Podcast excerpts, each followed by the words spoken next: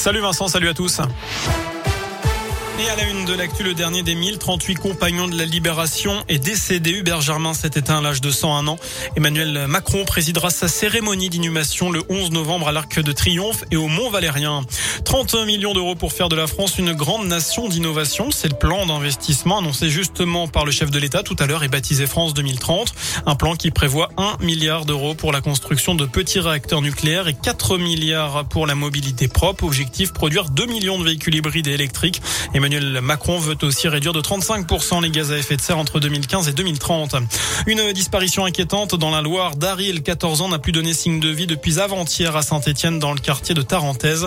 Dimanche, il portait une veste et des baskets bleues. Il est susceptible de se déplacer dans les transports en commun. D'après la police nationale, il ferait plus vieux que son âge. Si vous avez des informations à communiquer, vous pouvez contacter le commissariat de Saint-Etienne. Plus d'infos sur radioscoop.com. Un accident dramatique euh, ce matin au Pays Basque. Trois personnes sont mortes fauché par un train près de la gare de Saint-Jean-de-Luz. Une quatrième a été grièvement blessée. Son pronostic vital est engagé.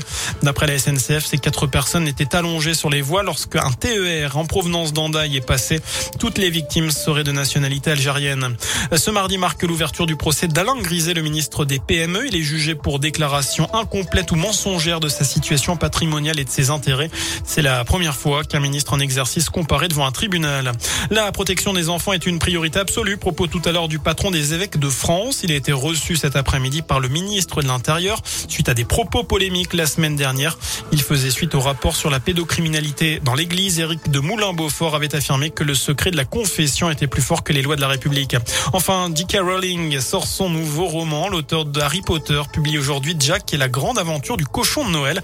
Une histoire inspirée par son fils qui avait reçu un cochon en peluche lorsqu'il était bébé. Voilà pour l'essentiel de l'actu. Merci beaucoup.